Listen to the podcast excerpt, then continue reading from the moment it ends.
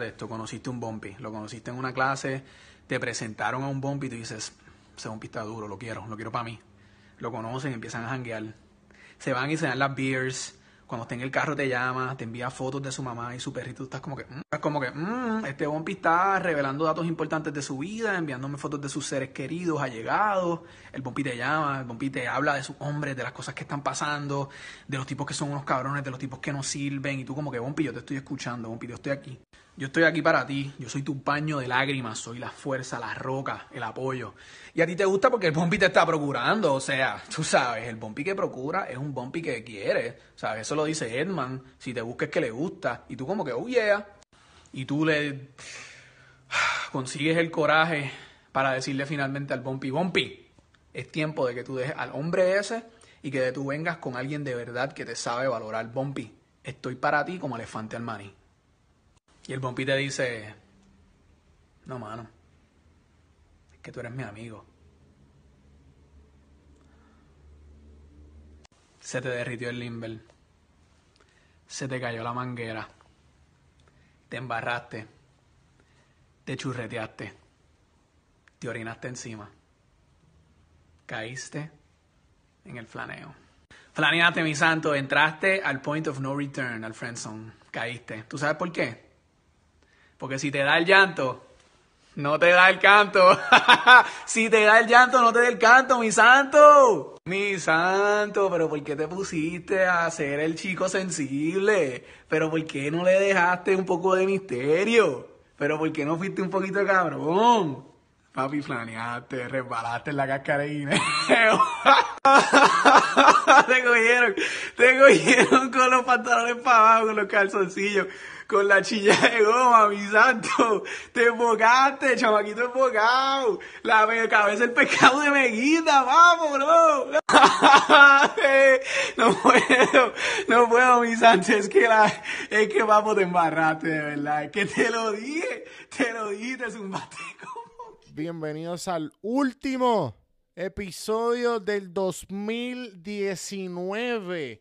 ¿Y quién mejor que acompañarme para este final del 2019 no es, porque estoy aquí ya adelantándome, es el 2018, gente. Edman, mi rey, mi santo. Pero no vamos a ir con él todavía. Espérense, esténse quietos, chicos. ¿Qué va a pensar la gente nueva que está escuchando este podcast? ¿Que soy así bien al garete y estoy improvisando el intro? No, así no es a seguir con los auspiciadores y con los patrocinadores de este fabuloso podcast, perdón, podcast Café en Mano. Gracias Antojo Borico, a los que tienen mis antojos de Puerto Rico al día. Gente, si tú vives en la diáspora y tú necesitas antojos de Puerto Rico para sentirte con esos dos pies firmes en la tierra, aunque no estés en Puerto Rico y sentir la arena entre tus dedos, antojoboricoapr.com. Con el código café en mano te da un 10% de descuento. También Puerto Blanco PR, los que me hacen mirarme al espejo y subirme al próximo nivel de narcisismo. PortoBlancoPR.com con el código café, hermano, chequen sus camisas para hombres y para mujeres. Y ahora para despedir el año, que estamos a finales de diciembre, estamos en unos días, aprovecha, 10% de descuento y, pa, y vamos, vamos. ¿Qué espera? Y pues por último, los que me hacen evolucionar, los que no me hacen quedar como un mono, un simio, sin saber eh, evolucionar a un poquito más allá de lo normal y tener conversaciones con gente inteligente como la que me acompaña hoy. Audible, audibletrial.com slash café en mano. Te doy un libro gratis, te regalo el libro que tú quieras. Y 30 días de la aplicación. Si no, entra a links.juandelcampo.com y ahí puedes ver y escoger el libro, bajar la aplicación libre de costo es más, puedes tratarlo por 30 días, quedarte con el libro y no seguir pagar la mensualidad. Buenísimo. Aprovecha, coge el libro que tú quieras. Sobre, más, sobre más de 180 mil títulos en inglés y español de cualquier tema. Hoy me acompaña Edmund. Me acompaña Silvino Edward. Silvino Edward una sensación de Twitter que en los últimos meses se, se bueno, cogió un auge exagerado con lo de mi Bumpy, con lo de Señor Gallo, con lo de Milquita, bueno, un montón de cosas, un montón de videos bien graciosos.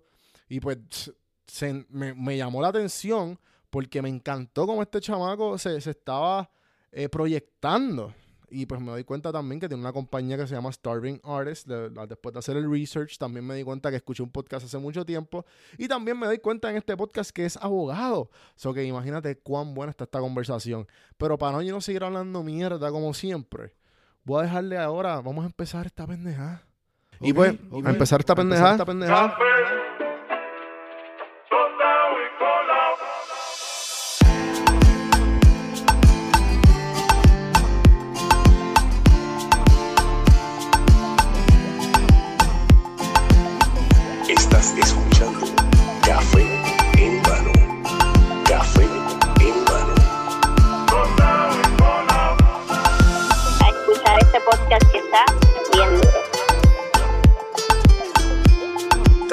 Café en Mano. Así que vamos para adelante. Saludos cafeteros, bienvenidos a otro episodio de Café en Mano Podcast.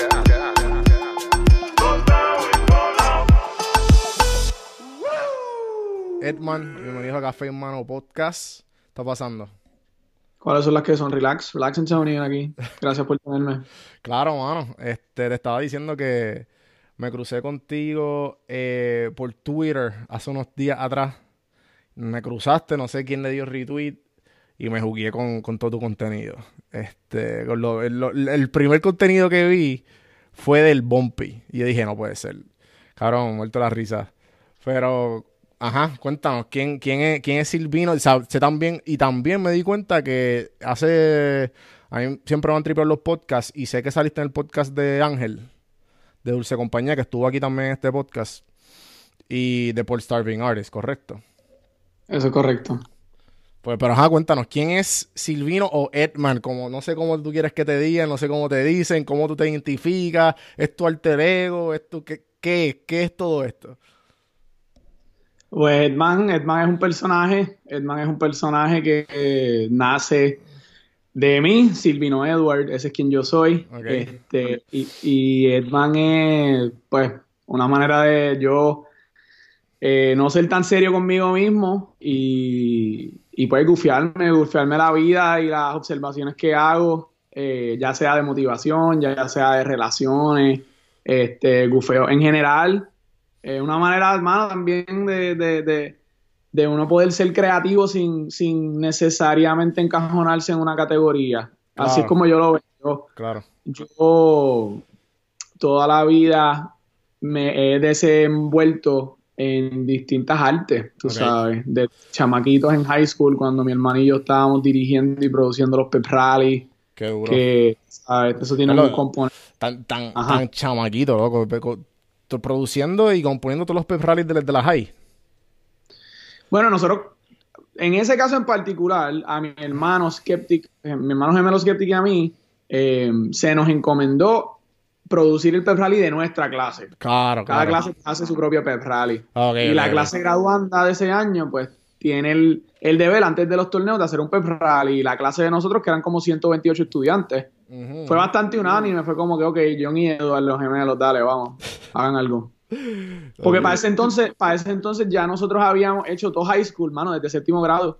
Mi, hermano y yo hemos estado corriendo con la cámara, haciendo shows, como que nosotros hicimos un una, una parodia de la Comay, pero de los chismes de las escuelas, así como que de nuestra, de nuestra comunidad, de los corillos de las distintas escuelas, tú sabes, y la gente se reunía en las casas a ver, a ver el DVD de la, de, de la Julay, como le llamábamos. Nosotros hacíamos películas para las clases, nosotros, cada vez que había un proyecto, siempre nosotros, el proyecto, en vez de escribir un ensayo o hacer como una cartulina, ahora vamos a hacer una película. De una película de, de la asignación. Bien extremo, al extremo. Y toda la vida. Este, so, sí, en ese caso, pues ya cuando terminábamos high school, ya nosotros habíamos hecho un sinnúmero de proyectos, inclusive música, ya para el final, como para décimo, once, doce, mi hermano empezó a producir beats y a escribir y a hacer hip hop. Yo me, me, monté encima, tú sabes, y, y, como que aprendí de él y entonces lo hicimos juntos. So, ya para 12 fue como que, ok, ¿sabes? ya nosotros habíamos tenido en el, en el tanque, nosotros teníamos en la maleta mucho, un, catálogo bien chévere de trabajo, actually. Qué exagerado, mano. Y, y pues entonces, que tu hermano y tú son bien similares en, en esto de la creatividad. Y mi hermano y yo somos el yin y el yang. Somos, nosotros nosotros compartimos eh, yo diría que como que nosotros tenemos el mismo nivel de conocimiento y lo interpretamos de formas distintas y entonces cada, la interpretación de cada uno es lo que le da el flavor a el, you know, John con, con Edman, Ajá. tú sabes. Este, porque somos gemelos, pero yo pienso que nosotros de verdad cada uno tiene Obvio, sí, una sí. personalidad y una, y una, y una marca y un aura bien distinguido, tú sabes. Pero tu hermano también influencia, como que tiene ese, ese viaje de, de persona también. Mi hermano, Ajá, ¿o no? sí, sí, sí, sí, mi hermano es skeptic, mi hermano lo puedes encontrar en todas las... Mala mía, Corillo, de seguro un cojón de gente lo sigue y estoy aquí bien atrás. Ok, ok. Búscalo, búscalo, Skeptic Music en todas las plataformas. John, como performer, principalmente se conoce como un intérprete, compositor y productor de música. eh, más bien, ¿verdad? La- lo que es el hip hop, rap Qué en duro. español. Y de hecho, pues ahora hace unos meses sacó su produ- una producción discográfica que se titula Boca de Lobo, que de hecho fue seleccionada por Noisy en español como uno de los 25 mejores álbumes de hip hop en Latinoamérica del 2018. Ya lo que exagerado, cabrón. Sí, estoy viendo en Instagram ahora. Eh, Y sí, sí, sí, Boca de Lobo es lo que está corriendo con Skeptic, pero además de eso él tiene, John ha sido bien prolífico con su música. Yo, yo no he conocido un músico más prolífico que John, tú sabes, de los panas que uno tiene y de la gente con quien uno colabora en la comunidad. Obviamente, pues Prince es más prolífico y Mozart, pero este del corillo, pues John tiene un, si tú lo buscas, de hecho él tiene dos cuentas de, de- tiene dos cuentas en, en- en Spotify en, en estos sitios, tiene una de beats nada más y tiene una de rap. So, Y entonces, esas son las que son cuando, cuando salieron de High, tu hermano y tú, y ya tenían como que te está, te está, como quien dice, este portfolio de trabajos ya hechos, como que qué fue, el, qué fue lo primero que hicieron cuando entraron a la universidad. duro. Pues yo te voy a contar esta historia que casualmente la estuve contando ayer mismo. Qué duro. Cuando nosotros terminamos high school, ya nosotros al final de high school, luego de hacer los rallies, luego de hacer los- los- las parodias, los videitos pro- para los proyectos. Eh, ya John, como te había mencionado, él había empezado a producir beats. Que de hecho, él, él empezó a producir beats en su celular Sony Ericsson. Y eso eran beats eh, de un monotono. Era como que solamente un tono a la vez. Y él hacía ringtones de las canciones más populares, de como In the Club, cosas de Alicia Keys, canciones de reggaetón, de Teo Calderón. So, John había empezado a producir. Y cuando terminamos 12, en grado 12, ya, ya John y yo habíamos trabajado en un proyecto que era un, un disco, que se llamaba The Mixtape. Nosotros nos llamábamos para ese entonces Chito y Royal. Yo era Chito, él era Royal.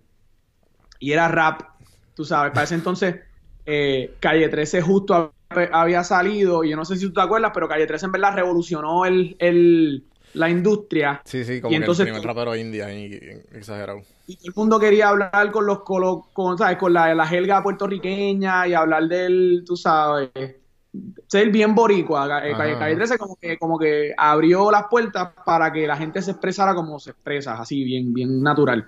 So, nosotros en verdad en el proyecto lo digo porque, porque nos inspiró mucho y quisimos hacer como que música que no sea reggaetón, pero que sea como rap, hip hop. So, hice- hicimos un, hicimos un mixtape de, de música urbana, hip hop en español, de 21 canciones. Y estábamos corriendo con ese proyectito. Da la casualidad que al graduarnos, a, a nosotros nos invitaron a, a un, a un prom de una escuela random. Y, y en, ese, en el after party de ese prom estábamos mi hermano y yo y cantó Yomo. Entonces Yomo eh, llamó a la tarima a uno de los muchachos de la clase graduanda, que de hecho era amigo de nosotros, porque él también le metía la música y él empezó a cantar. Y al final de su canción yo estaba bien loco, estaba bien borracho. O sea, está todo high school. Claro, Eh, claro. Eh, yo me trepo en la tarima y le quito el micrófono de la mano. Que, y, o sea, él no dijo nada, el vaciló, como que... No, no, él como que se quedó en shock, pero yo empecé a rapear. Yo no, yo, per- yo no perdí tiempo, yo empecé a rapear ahí en tarima. ¿Qué sucede? Que lo... Obviamente los bouncers de John me botaron de la tarima. Claro, obvio, obvio, obvio. Pero cuando el muchacho, cuando, cuando él terminó, pues yo me dijo, espérate, ¿quién era, quién es ese otro chamaquito que cantó? Ven, tráigalo, tráigalo aquí, para que cante. ¿Y tu hermano, y tu, tu hermano dónde estaba en todo esto?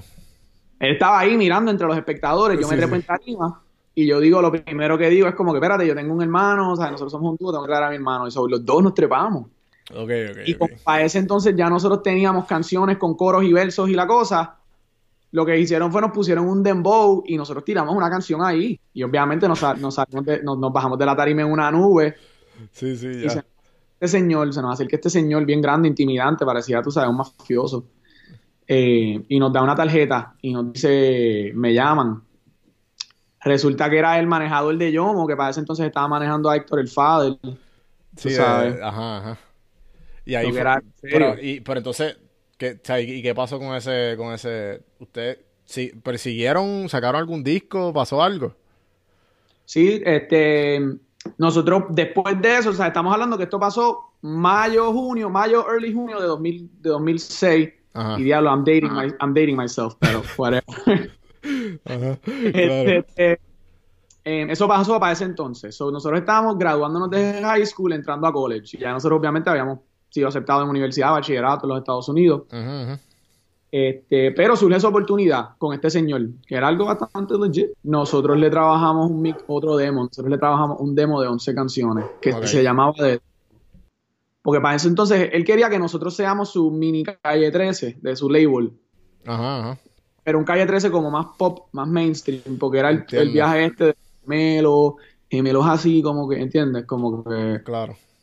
So, él quería que nosotros, pero.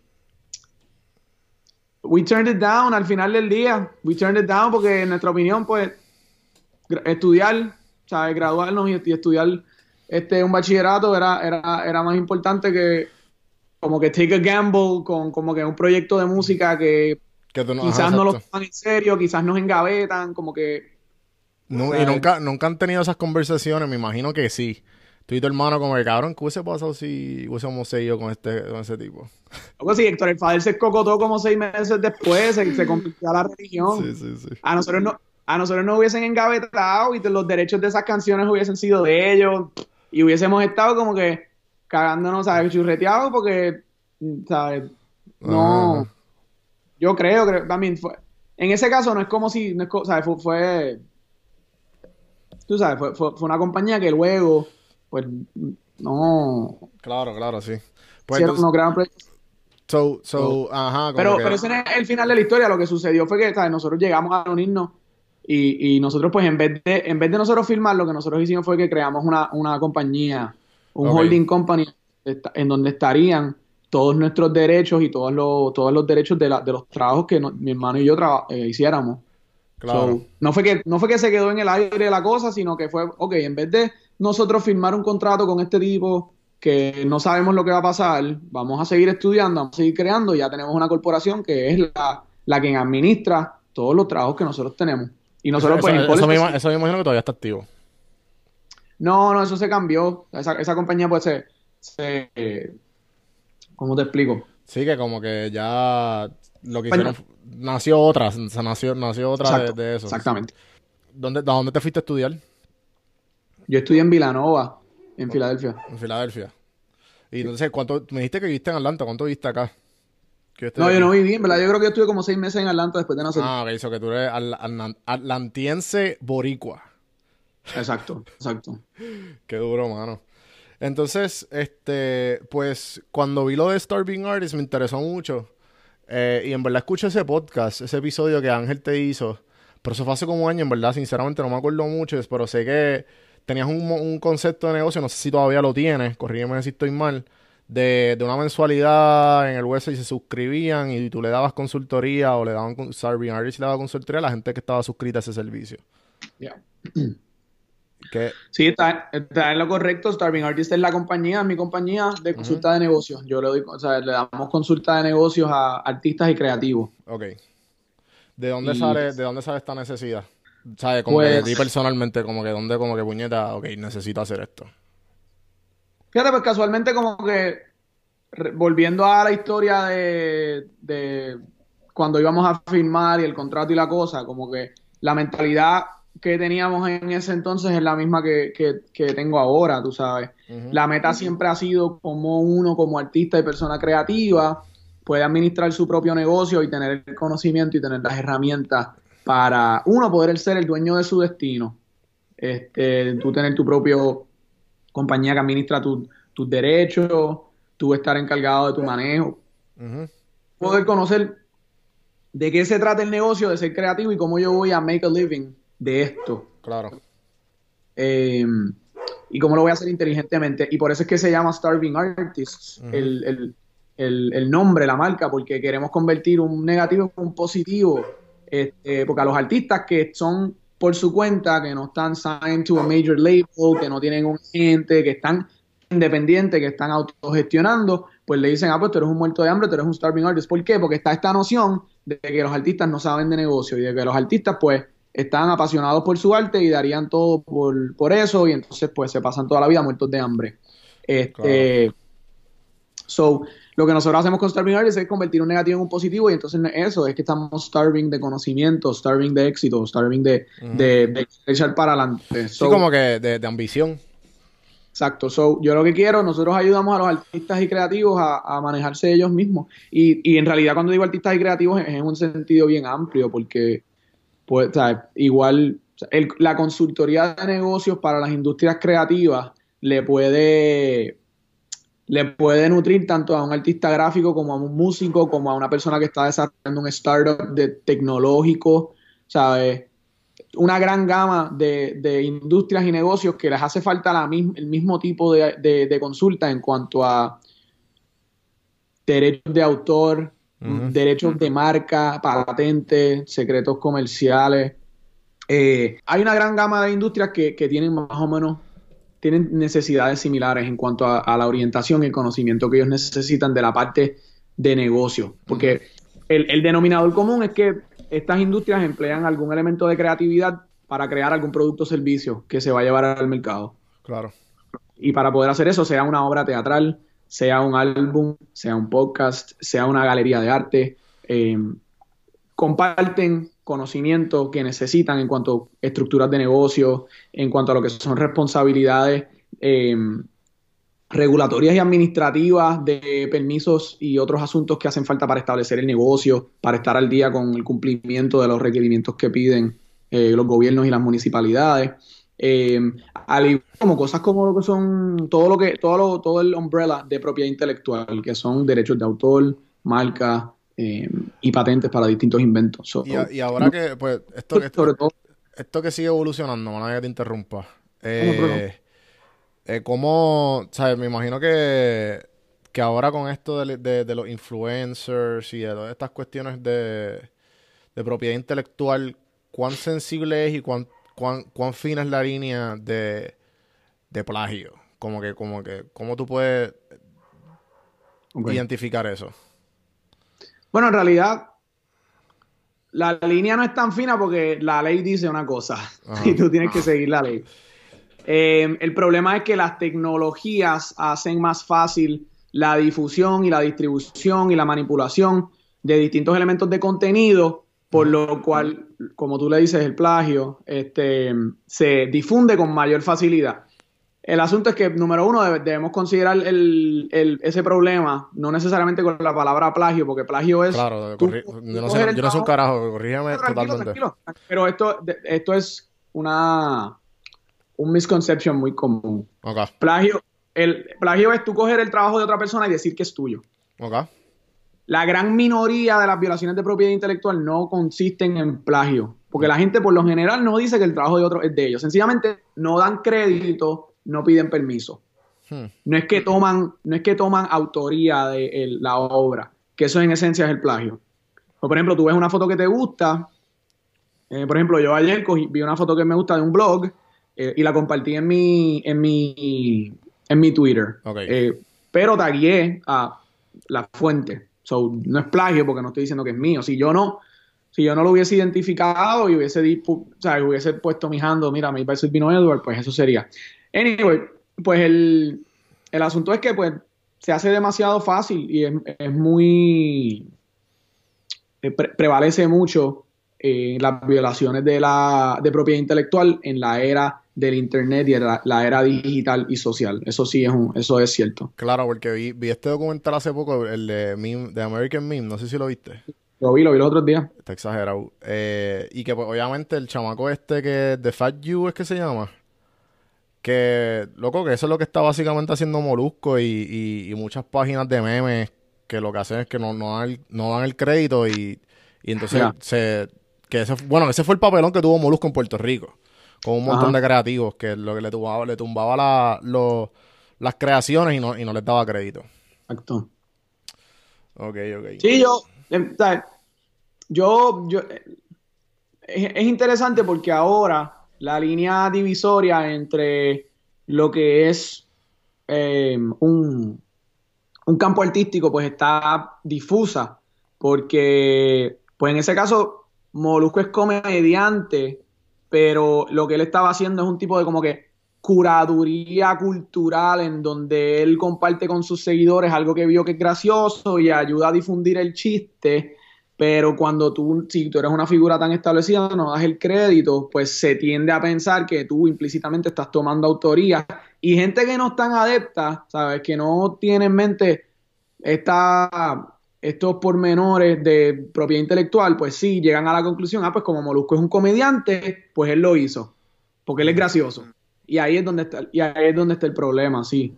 Pero ahora, como ahora, yo no le veo el issue a que existan estas distintas plataformas, incluyendo, incluyendo a los propios comediantes, de que sean curadores culturales y que compartan con la gente, porque así es que se crean los memes, así es que se van creando las tendencias.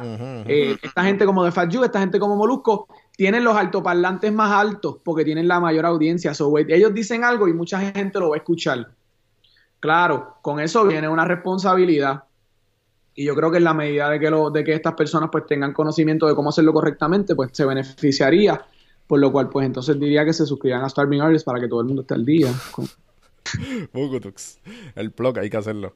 Pero Eh, exacto. ¿Y, y qué exactamente, ahora mismo que, que estás haciendo, que además de Starving Artists y pues, como que Edman, que, que todo, todo esto, porque también Edman es su propia marca. Exactamente. y- Edman es, Edman es aparte de Starving Artists. Claro, lo sé, y por eso te pregunto, como que, que cómo lo, lo estás planificando, lo, lo está- estás fundiendo como que a través de, porque a través de Edman, pues, obviamente consigues un, un, un gran, una- unos gran seguidores y pues a través de ahí pues puedes conseguir clientes y pues toda esta cuestión, como que, ¿qué más hay de- de- detrás de todo esto?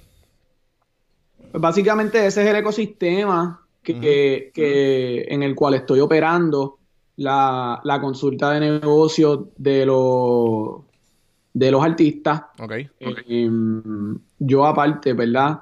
Soy abogado y pues tengo mis clientes a quienes les doy servicio. Qué Que eso, es aparte, que eso es aparte de Starving Artist. Este, que pues eso también es una gran parte de mi vida, este, mi, mi profesión. Eh, y de ahí sale Starving Artist, ¿no? Por eso, por eso es que yo tengo el conocimiento de la ley y de, de estos distintos asuntos Ok. que pues ayuda a que, a que la consulta sea más robusta, ¿no?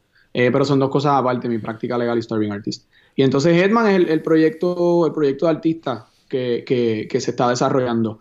Eh, en la medida de que, de que se pueda, pues sí, yo quisiera que Headman y Starving Artist compartan, pero yo creo mucho, tú sabes, en la soberanía de las marcas. Yo no quiero mezclar eso porque Headman tiene su público, su mensaje, su, su, su, su, su mundo. Yo, yo no sé si tú has visto la película Nightmare Before Christmas. Eh, no.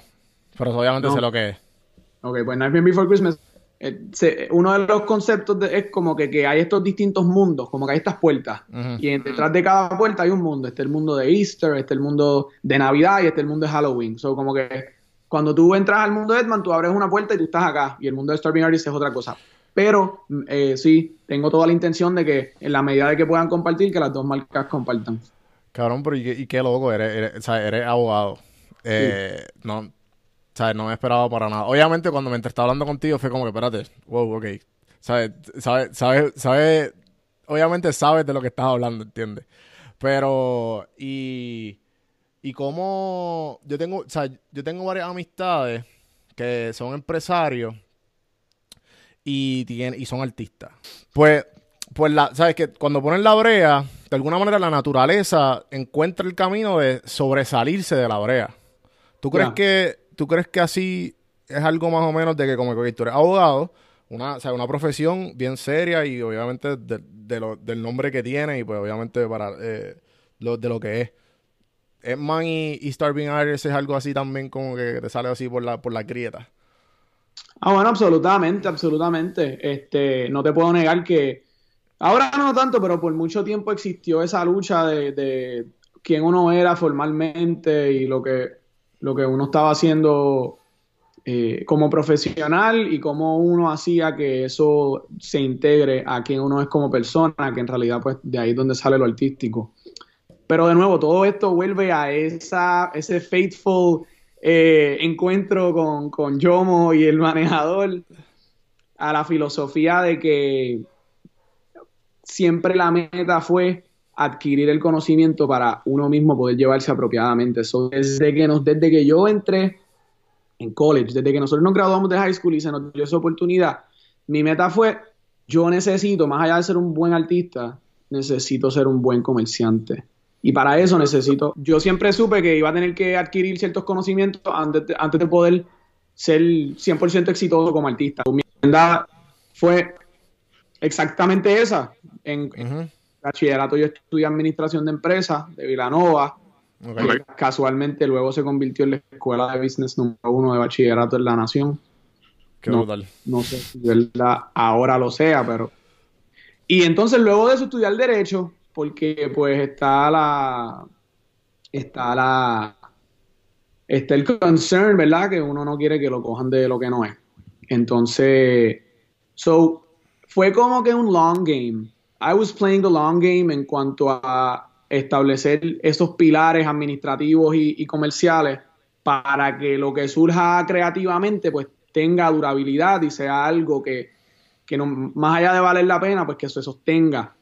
Eh, y por eso digo que uno tiene ese conflicto, porque since I was playing the long game, pues en el camino uno, no- uno se cuestionaba, uno decía como que espérate, tanto tiempo estudiando negocios y, y derecho que nos hemos olvidado de creativo, vamos a volver a ser creativos. ¿por dónde? Y, y sí, tú sabes, cuando me gradué, cuando empecé a practicar, cuando esta- establecí Starving Artist, este, gran parte de mi día se iba en lo comercial, administrativo legal y no en lo creativo. Eh, pero uno siempre mantenía las avenidas. Dentro de todo, pues yo trabajé en muchísimos proyectos. Nosotros hicimos, más allá de, o sea, nosotros si seguimos haciendo música en, en- en bachillerato y derecho, nosotros hicimos un sinnúmero de proyectos. Eh, Simposio se llamó uno, lo que le pasó a Gertrudis se llamó otro, el Simpo, este, la galería Flight Cult, proyectos con distintos artistas, 187. ¿sabes? Mantuve esa, como que esa, esa creatividad viva, sacando distintas avenidas, aprendiendo de distintos campos y, y eventualmente como que, tú sabes, fue accidental. Tú sabes que de repente salen las redes sociales, sale Snapchat, uno como que empieza a utilizar, como uno es creativo, yo me considero creativo de, de distintas cosas, o sea, yo hago videos, yo hago fotos, yo hago diseño gráfico, yo escribo, yo canto, hago música, eso es como que lo que sea que me, que me inspire, pues lo voy a usar. So, empecé a coger el Snapchat y empezamos a actuar y a hacer chistes. Una cosa lleva a la otra, evoluciona y, y pues ahora pues ha tenido eh, más acogida. Pero, ¿Cuánto, cuánto lleva, cuánto lleva el, el proyecto de Man? Uff, desde, Desde Snapchat, desde que abrió Snapchat, desde, desde que básicamente. abrió Snapchat, desde que abrió Snapchat, sí. Eh, y te pregunto, hablaste, hablaste del long game. Ya. ¿Qué, qué, qué reto tú, tú encontraste en el camino? Como que de los más que te acuerdas. O... Para mí la lucha más grande fue luchar conmigo mismo en cuanto a esas, esas dos personalidades, mano. La personalidad seria, legal, este, de hombre de negocio, que me tomen en serio, y la, la de ser la persona más eh, apasionada y arriesgada creativamente para no perder mi esencia. Hubo muchos tiempos y todavía los hay en donde uno pensaba que uno estaba perdiendo la esencia. Cecil. En mi caso, en mi caso bien personal, yo nunca me identifiqué con un campo artístico. Yo nunca me sentí que yo era músico o que yo era fotógrafo o que yo era director o que yo era escritor, como que yo sencillamente me gustaba estar en todos a la vez. Y eso crea un problema porque, ¿sabes? Uno se tiene que identificar, en, en- en- ya sea para promocionarse, ya sea para desarrollar como que, tú sabes, su, su- su propia comunidad. Eh, y también uno, como persona, quiere tener un sentido de definición, de poder decir, mano, yo soy esto. So, como que, más allá de mi conf- conflicto de como que si soy hombre de negocios o si soy un, un artista, dentro del- de ser artista es como que, ¿qué soy? So, pero mi filosofía siempre fue como que trata de embrace el no estar en ningún lado porque la, la, el- la cúspide, el cenit de, de ser artista está en tu poder tener la, una diversidad de fuentes. Y mientras más diversa la fuente, pues más posibilidad tienes de crear algo original, porque estás mezclando sabores que, que- que no van y estás creando conflicto y estás, tú sabes, de- de innovando. Claro. Cogiendo, cogiendo de lugares que son, que se ven como que, que no van y experimentando, tú sabes. Leer un libro de cocina, pero leer un, un- un libro de, qué sé yo, de astronomía y ver cómo tú puedes mezclar la astronomía con la cocina. Este, so así yo me veo y es como que quédate en todos y, y explora y, y no te defina porque no, porque si no te encajona. Ujú. Y entonces yo creo que el proyecto de Edman ha sido como la manifestación de todos esos elementos, porque incorpora lo que es yo con la cámara, eh, lo que ¿sabes? por más tonto que parezca, pues yo- hay, hay elementos de composición y de luz y de, y de, y de color que, que se establecen en, en lo que yo hago. Claro. Este, hay, hay lenguaje, porque yo uso el- mucho el lenguaje para comunicarme, para, para hacer los chistes, para hacer las palabras. Sí, cabrón. Hay Eso veces tiene que yo, y ¿cómo carajo este tipo, sabes, hizo esta oración así? Buenísimo, mano. Ajá. Yo, yo me considero, para mí, mi- mi- una de mis vértebras es el, es el lenguaje. So, eso me permite a mí un escape para innovar con el lenguaje. La comedia. Ajá. eh, so, que ahí, en, en Edman, pues estoy viendo la, la, la, la- como el, la culminación de ese conflicto, porque veo que puede existir un concepto en donde yo estoy incorporando todas esas distintas pasiones de las artes a la vez. Sí, que, se, que, que, eh, es como un híbrido de todas, de todas estas cosas que tú aprendiste y el ser que tú, y lo que tú eres y, lo, y, y quién has sido a través de todas tus experiencias. Entonces, como que también el hecho de eso, eso que dijiste de, de encontrar el artista de, de, de uno, como quien dice, ¿cómo, cómo tú has podido eh, a través del tiempo, pues ir formándolo más y más consistente. O ya, como que ya tienes como que, ya sé qué hacer, que es automático. Como que, como quien dice la voz, mejor dicho. Ya. Eh, ¿cómo, cómo la, fui- la fuiste formando? ¿Se te, tar- te tardaste? Eh, o si no, obviamente con, con, espe- con el camino. Pues mira, con el tiempo que tenemos probablemente no le dé justicia a la pregunta, porque es una pregunta bien profunda y es algo que sí es un tema de conversación que, que- que tiene muchos elementos. Claro. Eh, en cuanto a cómo uno establecerse como artista y desarrollarse y encontrar su voz, hay varios, hay varias cosas que uno tiene que hacer. Lo primero es que uno tiene que tomar riesgo y en lo que uno quiera hacer y no sentirse atado a las nociones y prejuicios que tienen las personas sobre lo que debe ser la cosa. No dejarse llevar por lo que la gente dice de mira esto, no hagas lo otro, eso no me gustó. Porque cuando uno está creando algo original, cuando uno está creando algo que vale la pena, cuando uno está buscándose uno mismo, uno tiene que expresarse. Y esa expresión a veces es cruda, a veces no le gusta a la gente, pero es parte del proceso de, de uno descubrir. So, uno tiene que tener eh, cero vergüenza y completo riesgo en hacer las cosas que, te- que a ti te llaman. Porque en el camino, pues la gente te va a ir diciendo las cosas y te va a ir dando su feedback, pero ellos están hablando desde su perspectiva, desde sus experiencias. Y la, y el, el- la, la clave de ser un artista es que tú le estás enseñando al mundo lo que está en tu cabeza. So, en esencia, lo que las otras personas piensen no importa mucho cuando estás creando. Y eso es un arte que se tiene que desarrollar. Tienes que poder decir, tú sabes qué, Ten- yo confío en mí lo suficiente para tomarme este riesgo. Aunque me salga mal, voy a aprender. Y si me sale bien, puede ser algo que eventualmente le podemos doblar esfuerzo. Eso es, un, eso es uno. Ujú. El segundo es que uno tiene que ser eh, prolífico. Tú tienes que crear consistentemente. Porque no vas, no vas a- uno no crea un masterpiece improvisado ni de la primera, tú sabes. El masterpiece es algo que uno tiene que desarrollar, que uno tiene que, es como una escultura que uno va tallando en piedra, pues no pasa de accidente. So, la mejor manera en que nosotros nos convertimos bien duros, igual que con cualquier campo, si tú quieres ser un, Sí, como las 10.000 horas trabajadas. eh, exactamente. Tienes que put in the work y tienes que crear. Tienes que crear. Este, por eso, tú sabes, por eso el, el que, el que de verdad quiere establecerse como artista tiene que, tiene que, mano, tiene que ser bien prolífico. Tiene que ser bien prolífico. Este, y entonces, además de crear, déjame ver, ser consistente, tienes que estudiar.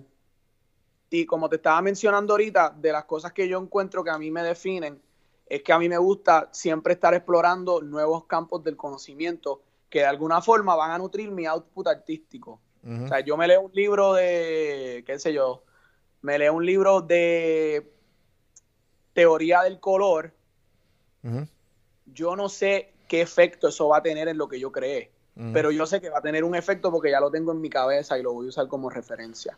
So, además de uno crear, uno tiene que estudiar, porque cuando tú estudias, tú te das cuenta de lo que, lo, lo que la gente ha hecho. Pones tu arte en un contexto. Número uno, te das cuenta que no eres un genio. Hay bien pocos genios Ujú. bien poco genio. Este, te das cuenta que tú estás, tu, tu arte está basada, está parada por encima, como dicen, standing in the shoulders of giants, está parada por encima de un, de un cuerpo de trabajo que han hecho los que vinieron antes de ti. Y te ayuda a saber que los pensamientos que tú tienes, esas inquietudes artísticas que tú quieres confrontar, quizás otros artistas ya las han confrontado. Y no solamente artistas, otras personas.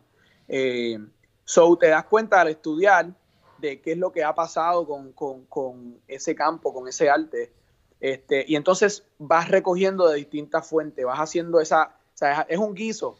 Estás haciendo un guiso y le estás poniendo las papas, le estás poniendo la cebolla, le estás poniendo el comino. Mientras más estudias, más ingredientes exóticos estás consiguiendo para el guiso.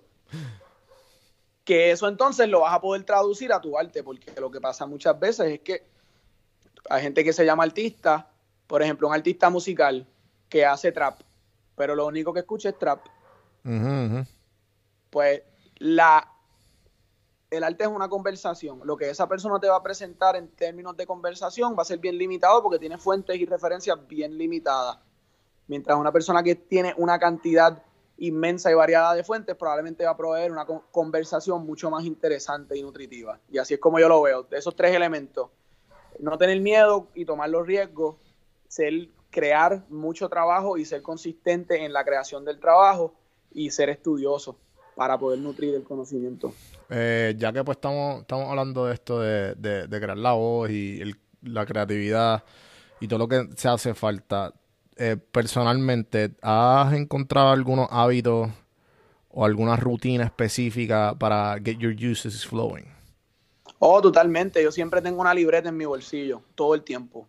Ok, como que de las pequeñitas, los Sí. pequeñitos. Sí, tengo una libreta todo el tiempo porque eh, uno no es tan inteligente como para acordarse de todas las cosas que uno piensa. So, yo siempre escribo para descubrir lo que pienso. Y, y escribo lo que sea. Tú sabes, o- originalmente yo cogí las libretas como una manera de yo escribir poesía y escribir versos y cosas, Ajá. pero se convirtió en un repositorio de todo. Pensamientos, frases, cosas que uno lee, eh, fechas, asignaturas, ideas, de todo, de todo, de todo. Eso para mí probablemente es el hábito más grande que yo tengo en cuanto a, en cuanto a mantenerme activo para, para recoger eso, eso, esas ideas cuando vienen. Eso que las pones y ya, como que, ¿sabes? Te viene algo a la mente, ok, aunque sea una frase, una palabra, una oración, un párrafo, lo, lo escupes y ya, y lo escribes. Sí. Antes, no lo hago tanto ahora, pero antes, yo me, cuando yo llenaba la libreta, Ajá. usualmente me tomaba como un mes en llenarla. Ahora me tomo un poquito más. Como yo llenaba la libreta, cuando la llenaba, pues me sentaba y la vaciaba. Y yo tenía distintos files en mi computadora, por ejemplo, un file de quotes, este, tenía un file de como que versos así realengo, y, y como que dompeaba esa información. Ya no lo hago tanto porque fue- es medio time consuming, en verdad llevo haciéndolo un montón de años, son un montón de libretas. Este, so, pero sí, ¿sabes? Si, si te quieres ir full, pues eso es una recomendación que yo doy. Otra cosa es que yo también, esa, esa es una de, mi- de mis libretas, la que yo tengo de notas, para Claro. siempre tenerlo mientras ando. Pero yo tengo una libretita más grande que es la que yo me siento a hacer mis brainstormings. A ver. Ok. Hay veces que tú me ves a mí en la en el Balkan City y me ves con la libretita, eso es que yo estoy como que haciendo, escribiendo, Ujú. haciendo brainstorming. Por ejemplo, anoche cuando llegué de viaje, que estaba en Puerto Rico, Ajá. me senté y escribí. Y hice como, como una reflexión. So, eso también es una forma de, de, de nutrir la creatividad. Este, y no son reflexiones nada más, tú sabes. Es cuando estudio, tomo apuntes en esas libretas grandes. O sea, eso, porque eso es para. La libretita es para coger todos los pensamientos. Ya la libreta grande es para cuando uno tiene ya Para conceptos establecidos, por- poder entonces tirarlo ahí. Este, eso en verdad es la vértebra, yo diría, de, de- de mi, de mi proceso mental creativo. Pero mi vida está llena de libretas porque yo también pues en Google Docs tengo un montón de listas, tengo un montón de cosas. Sí, yo uso, yo uso mucho el, el Keep. A mí me tripea mucho el Keep, el Keep, Google Keep. Sí. Google Keep le mete. Entonces, este. Esta, esta pregunta un poco profunda. Si, si volvieras al principio, si tuvieras una máquina del tiempo, al principio, a ese momento que te trepaste en tarima, ¿qué, qué le recomendarías a ese tú? Eh, pues yo le... Pues fíjate, yo recomendaría que, que... Mano, es que yo, yo, yo tengo un caso bien particular. Porque, porque yo soy gemelo. Y, y cuando uno comparte tan in- in- eh, in- íntimamente con una persona, Claro. pues hay, hay ciertas cosas que uno piensa que uno, que uno va a hacer juntos. Este, pero, ¿cuál es cierto?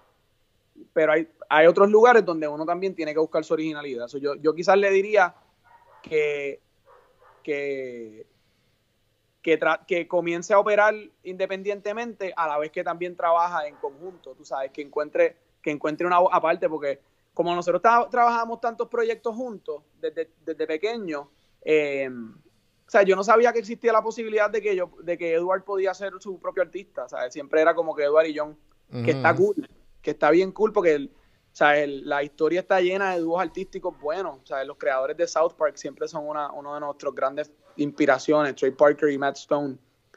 So, era como que, wow, en verdad, tú sabes, vamos a meterle a esto de ser un buen dúo artístico. Que eso es posible.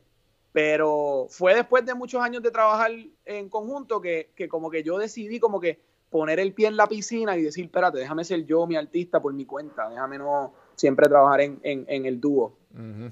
So- so yo me hubiese probablemente dicho, tú sabes, eh, no, no temas, no temas a, a- a- a- a trabajar independiente y buscar lo tuyo y, y ser, ser tu propio, ser tu propio artista. De verdad que sí. Me, me interesa como que saber qué, qué es lo más loco que te ha pasado que tú no te esperabas eh, con el proyecto de Edman. Este, todo el proyecto de él. todo. Este. Porque honestamente, yo, cre yo creo en mí. Ajá. Y cuando yo, eh, yo llevo, como, como hablamos ahorita, yo, o sea, llevamos haciendo esto de los videitos desde mucho tiempo. Claro. Y yo, y yo desde, desde temprano me, me fijé que no, no tenía una audiencia muy grande, pero la audiencia que yo tenía Era bien era, fiel. era fiel y estaba bien pompeada. Y yo, y yo siempre, obviamente, no quiero expandir. Claro. Lo que me tomó por sorpresa es que pasó tan de repente. ¿Cuánto, cuánto, cuánto fue? ¿Cómo que de repente? ¿Que, cómo, eh, dímelo en, tiempo, o sea, en tiempo. El 31, bueno, no el 31, yo diría como el 14 de octubre, yo tenía como 354 followers en Twitter. ¿En serio? ¿Y fue un video Sí. que hiciste que se fue viral? O sea, Es eso fue no este fue- año. Eso fue este año. Qué, qué exagerado, cabrón. Qué duro. Me alegro, mano. ¿Y, y qué fue? ¿Muchos videitos de, los de como lo del, del bumpy así corridito? Yo lo sacaba en Instagram mayormente, pero lo que pasa con la plataforma de Instagram es que es, bien, es más difícil hacerse viral porque no se puede compartir con tanta facilidad. La gente tenía que ir a mi propio page y como que era difícil compartirlo con gente que no me conocía. Y yo sí había compartido dos o tres videitos por Twitter, pero no lo había hecho como que un hábito. Claro. de repente compartí uno y estamos hablando, ¿sabes? Que yo tiraba un video y era tirarlo al vacío. Tú ves mis Ujú. tweets detrás de esa fecha y quizás como que cero likes, cero retweets, cero nada, porque no ¿Qué, había, no- qué no carajo había pasó, loco? ¿Qué carajo pasó? no había engagement. Entonces yo, yo empecé a sacar un video y empezó a coger un poquito de tracción. O sea, si antes tenía cero, pues entonces tenía 12 likes y 6 retweets. Y fue como que, ah, mira, hay gente como que viendo en Twitter. De 12 likes y 6 retweets, pues fue como 25 retweets y 12, de 25 likes y 12 12 retweets. Y ya para ese punto, pues empezó a crecer. Y como, como te dije, tú sabes, yo esto pasó de accidente, pero, pero no, no, esto pasó de casualidad, pero no de accidente. Claro, o sea, llevas un cojón de años como que, o sea, haciéndote hasta que pues, hasta que tienes la atención. Es- y, y yo sabía que, porque, o sea, estamos hablando de que a este punto, pues ya yo, ya Starving Artist tiene dos años, o sea, a ese punto Starving Artist tenía, tenía dos años, ya nosotros habíamos trabajado en múltiples proyectos como administrador, o sea, yo trabajé en ferias de diseño, galerías de arte, yo consult, o sea, yo representé artistas y, gan- y- he ganado casos para artistas. Exagerado. Eh, eh, hemos he- yo, yo he hecho un sinnúmero de consultas y he tenido ya, tú sabes, yo, yo I, I had skin in the game. I had a lot of skin in the game. Claro. Este, yo sabía lo que tenía que hacer, ya, ya yo había, yo había, yo- Starving Artist había, a través del proyecto de Starving Artist, las cosas que yo aprendí de la gente que yo entrevistaba, como de Chente y PJ y Juan Salgado y Sofía Maldonado y Alexis Díaz, como que ya nosotros, esto, esto en realidad tenía que, tenía que ser el desenlace eventual de todo. So, cuando pasó que yo me di cuenta que estaba viral, ya yo tenía, ya nosotros sabíamos lo que teníamos que hacer. No íbamos a parar, no íbamos a doblar esfuerzo, tenemos que ser consistentes, tenemos que seguir estableciéndonos porque ya tenemos los ojos. Ahora es cuestión de no parar y seguir innovando. Y, y nosotros estábamos ready y nosotros tenemos un equipo de trabajo que... que- Cabrón, ¿sabes sabe a que tu historia me acuerda mucho a, a, la historia de los Rivera Destino? Los Rivera Destino llevan un montón de tiempo, ¿sabes? Metiéndole como quien dice y el, en, en, en lo de ellos, ¿sabes? En lo que estaban haciendo. Y a la noche a la mañana hicieron el video y, o sea, obviamente tú, tú tienes tu propia historia a, a tu manera, pero hicieron el video de Te Boté versión bolero y pss, el resto es historia. Me alegro. Pero la cosa es que, que entonces no. No. Uno no quiere que sea una cosa nada más. Como que de repente yo me di cuenta que había un video que estaba teniendo más tracción y que le gustaba más a la gente. So, yo lo que quería era que entonces hayan, haya una gran multitud de, de videos de los cuales la gente se puede identificar. Para que entonces no se convierta en una cosa de como que, ah, tú eres el video del Bumpy. Entiendo. Sí, sí, sí. ¿Entiendes? Sí, Como sí, que si yo podía cogerte con el Bumpy, pues entonces te iba a coger con Señor Gallo y iba a intentar eh, qué tú piensas de, tú sabes, del resplandor, qué tú piensas del, del bigness. Sí, como que- dámoslo todo, dámoslo. porque Sí, de, de esos no, videos no- pequeños. no quería, no quería, no, sabes, no quería se- ser un one trick pony, ¿entiendes? Y maybe hay gente que todavía piensa que lo soy, pero es un proceso de educar. Claro. Eh, Y también lo que eso fue los otros días, vamos. ¿Sabes? Este. Que. Y, y, y, y si ya lo hiciste con. ¿Sabes? Vamos, yo lo he hecho varias veces. El resto es como que. Como quien dice. Seguirlo. Y. Y tú el- lo, lo que hagas, pues se va. Se va marcando a través del tiempo. Pues fíjate, eso es una de las cosas que estoy buscando aquí el cargador. Este, pues eso es uno de los retos. Como que como te dije, tú sabes, nosotros somos personas, cuando hablo de nosotros, yo digo la gente con quien yo trabajo y el equipo de trabajo que tenemos. Claro, Este- sí, te iba a preguntar. Pues, pues So que tenemos detrás, toda detrás de, detrás de, de todos estos videos hay como un brainstorm session de, de, tu, de tu gente. O es mayormente tú y como que, mira, voy a tirar esto, ¿qué va? ¿Qué piensan? No, no, yo, yo creo mi contenido. Ok. Eh, em, a veces tengo discusiones, mira, ah, mira, estoy pensando en, en hacer esto. Pero en cuanto a lo que es estrictamente el contenido, yo no lo paso por el filtro de nadie antes de publicarlo. Lo que sí se discute, pues, es eh, el tráfico que está sucediendo, cuáles videos están teniendo acogida, qué se está diciendo, qué cosas podemos hacer, ¿sabes? qué cosas nuevas podemos tratar, ese tipo de cosas. Más, más estrategias de mercadeo que, que- que, eh, creación artística como tal. Que, cabrón, yo nunca lo he entendido, yo nunca le he cogido el truco a Twitter. Y últimamente eh, he entrevistado a un par de personas y han tenido un poco de tracción. Como que, como tú dijiste, 6, 3, Ya. 4 retweets. Y, pero le he tenido más el truco a Instagram. Eh, Ya. ¿qué, sabes, ¿Cuál es la diferencia? ¿Cuál, qué tú como que dime qué estrategia usarlo, qué te ha funcionado a ti, que a lo mejor pueda funcionar más a mí, a los que están escuchando? Ya. Pues en realidad Instagram y Twitter son bien distintos. Este, y tienen audiencia. Yo, mi experiencia y con mi testimonio en particular, la audiencia que está más engaged conmigo, pues es de una, una demográfica en específica.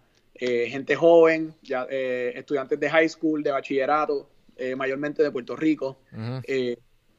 Y tú te das, y eso es importante saberlo porque el, el- no todo el mundo está en Twitter, especialmente en, en- en la isla de Puerto Rico, no todo el mundo está en Twitter. So, es lo, lo que quiero decir con eso es que no, todo ese, no todos los tipos de contenido van a tener el mismo engagement en esa plataforma porque esa plataforma es dominada por una demográfica en particular que tiene unos intereses particulares. Claro. Este, so, si de repente uno intenta hacerlo en Twitter y ve que quizás no tiene tanta atracción como otras personas, no, o sea, que eso no sea un discouragement, tú sabes, que es la naturaleza de la, de la plataforma. Lo que pasa con Twitter es que Twitter es mucho más, se, presta mucho más para que haya más contenido. En Twitter yo siento que yo tengo un límite de la cantidad de posts que yo puedo hacer al día. Ahora maybe un poco más, pues como, como los posts pues, pues este, tienen engagement, pues a mí me gusta dejarlos correr, tú sabes, que la gente se sienta que no están abacoradas con cosas que les estoy tirando. Pero en, en realidad no hay límite a la cantidad de contenido que tú puedes sacar. Es, es más raw, tú sabes, la gente se comporta un poco más, más, más vulgar en Twitter que en Instagram, porque Instagram es glossy, es como que lindo, son las fotos. En Instagram la gente quiere estar más linda. En Twitter la gente no, no, no tiene, no tiene filtro. Sobre eso también. Hmm. Pero yo se lo recomiendo a cualquiera porque al final, en, en- en Twitter tienes más posibilidad de, de que la gente lo comparta y de que nuevas audiencias lo vean, porque no es tan, no es tan íntimo la plataforma. Sí, como tú dijiste, el hecho de que se puede compartir bien fácil, que eso también. Sí. Eso es, Y, el- eso es y que no hay límite de video. Bueno, los caracteres, pero en verdad eso no, no importa tanto. Bueno, sí, eh, no sé cómo funciona. yo- sí, eh, y Twitter tiene, tiene límites. Cinco minutos, ¿verdad? Algo así. No, es dos minutos con 20 segundos. Ah, va, cool, cool. Ok, no sabía. Imagínate lo mucho que la uso. eh, este, mano, ¿cuánto llevamos? Como una hora, ¿verdad? Eh, no, sé. Con- se ha cortado un par de veces y pues no, no he tenido el tiempo. Pichea. El pues vamos a acabar esto. Antes que... Yo siempre hago tres preguntas random al final. Duro. Eh, y antes que te la haga, te, te quiero hacer una como que, que tú, que tú esperas ver de, aquí al futuro. Es más, no, te voy a hacer esto, esta más profunda y ya que estamos en esta línea y me, y me tripea como, me tripea, me tripea esta conversación. Eh, si estuvieras en tu deathbed y, Ok. y ¿cómo quisieras recordar todo esto? Mano, este. Al final del día, el único. El propósito que yo tengo es buscar una manera de hacer un mundo mejor. Y a través de lo que yo estoy haciendo, contribuir a, a- a- a- una causa que ayude a poner a este planeta en donde tiene que estar. Eh, yo me considero una persona que piensa de manera civilizacional.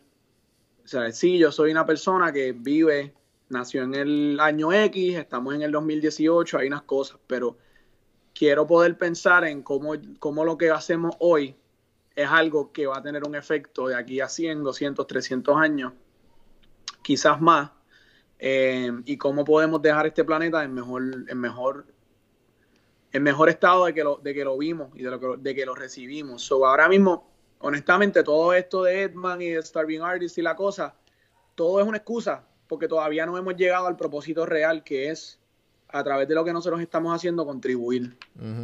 Eh, yo tengo ciertas pasiones que pues no las voy a revelar todavía porque quiero que llegue el momento para, para poder compartir y que la y tener un proyecto eh, establecido en donde podamos crear eh, hacer dar esa contribución.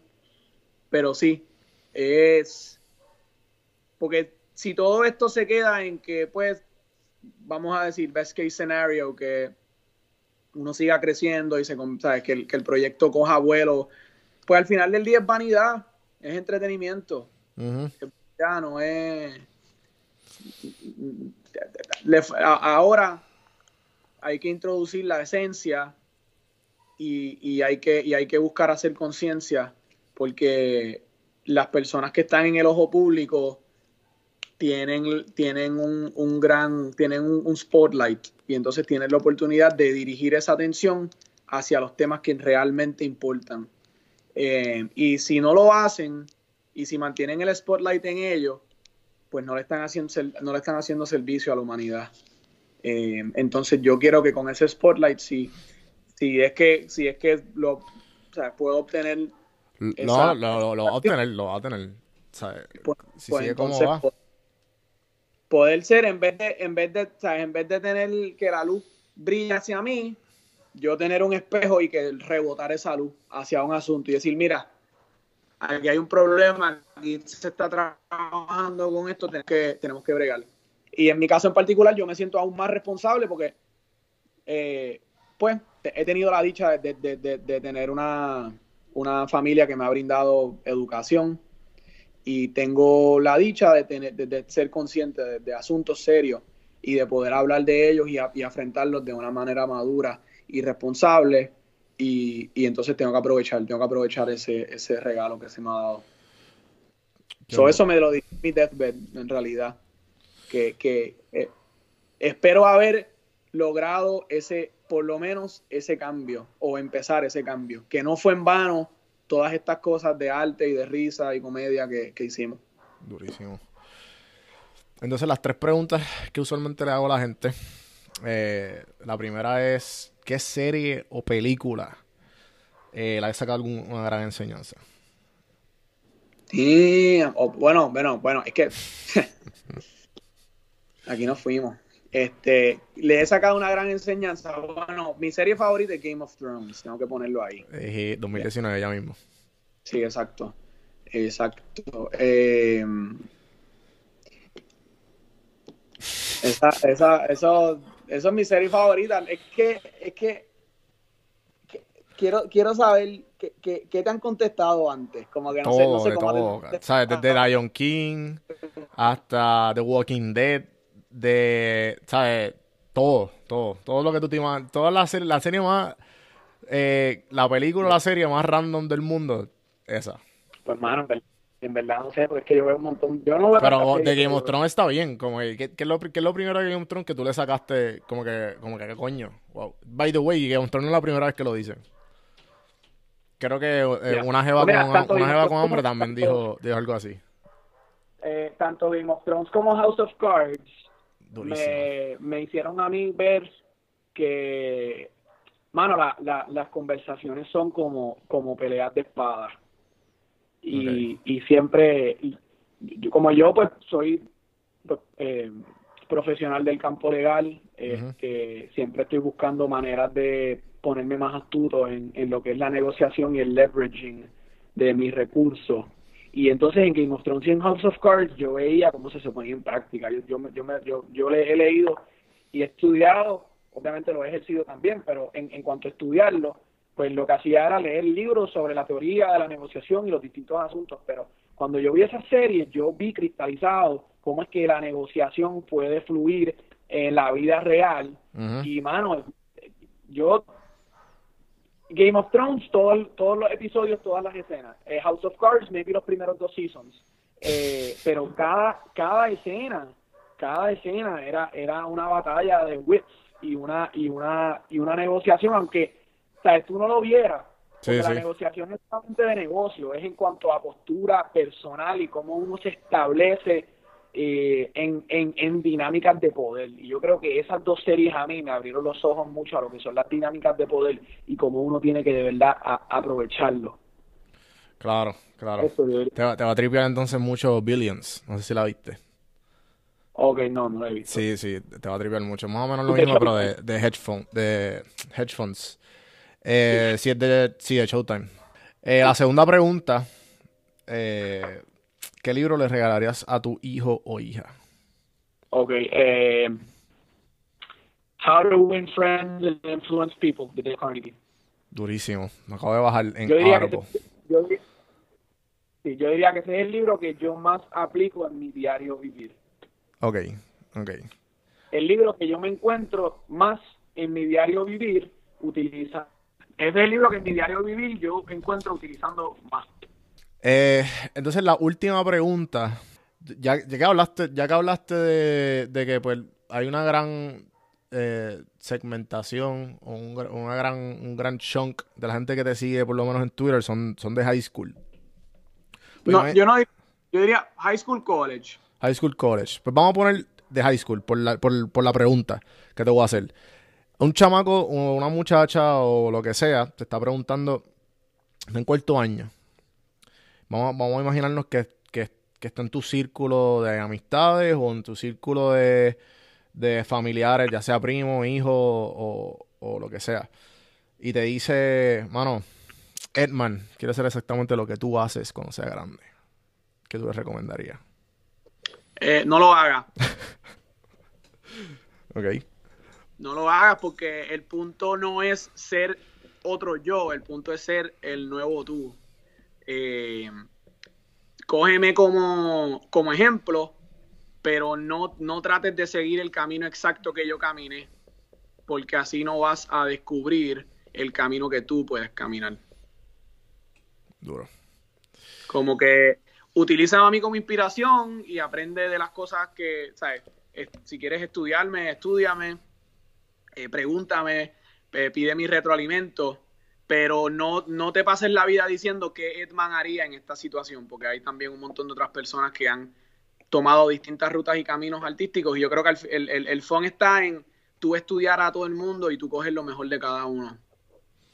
So, en ese sentido, no me sigas a mí eh, eh, palabra por palabra, sino que sígueme a mí en contexto con el resto de tus otras fuentes artísticas, ¿sabes? Estudiate Michael Jackson, estudiate Salvador Dalí, estudiate Quentin Tarantino, eh, estudiate Pablo Neruda, eh, vamos a ver qué más, tú sabes, Tú sabes, este, Gustavo Cerati, Gustavo Cerati, Sosa, Sosa, eh, eh, eh, Estudia todo estudia el mundo, todo el porque, mundo, porque porque así vas así vas a crear, vas a tener tu malepincito, malepincito de inspiración, de inspiración. Mano, mano, ha sido un ha sido placer, un placer, definitivamente. definitivamente. Esta, so que esta es tu primera so tu entrevista primera después de, entrevista de, de Twitter. Después de, Eso es correcto, de- eso es correcto, eso es correcto, eso es correcto. Qué duro, Qué mano, duro, café, mano, mano, café, rompiendo mano, barreras. barreras. Yes, eso es correcto, eso es correcto. Eh, mano, en verdad ha sido un Mano, placer, sido un placer, este, y, y, mano, tirar las redes sociales, tirar las ¿dónde redes te sociales, conseguimos? ¿dónde Pues mira, pues mira, Yo estoy- yo estoy Silvino Edward en todas las en todas las plataformas. S I L I L I N O E D W A R D. Silvino Edward, en Twitter, Instagram y Facebook. Y también me pueden conseguir, conseguir, pueden buscarnos, buscarnos, Starving Artist, www.starvartist.com, eso es S A R V V Artist en plural plural y así estamos en todas las plataformas. en Facebook Instagram y Twitter Starve Artist so esos son las dos las dos maneras de conseguirme. Si no, pues Si no, pues chequear las notas del las notas del podcast. podcast. Ahí pueden, Ahí pueden eh, eh, checar todos estos checar links. todos estos links. Pues a mí me pueden Pues conseguir pueden con Juan del Campo, con del Campo, juandelcampo.com, lo redirige directamente a mi Instagram, o si no en links.juandelcampo.com, ahí todas mis redes sociales, todos los pisadores del podcast. Y, mano, mano, este, gracias por escuchar. Acuérdense, acuérdense, nos entretuvimos por de una hora, una hora, seguro que aprendieron, aprendieron, yo sé que aprendieron, aprendieron en esta entrevista. Así que, así que, screenshot, screenshot, pónganlo en Instagram, Instagram Story, y busquen GIF, podcast o café, y va a salir mi carita con la gafita y búsquenlo. Más de un millón de views, mano, rompiendo, rompiendo traperos, traperos aquí. Gracias, gente, gracias, gente, por gracias, escuchar y hasta la próxima. duro duro duro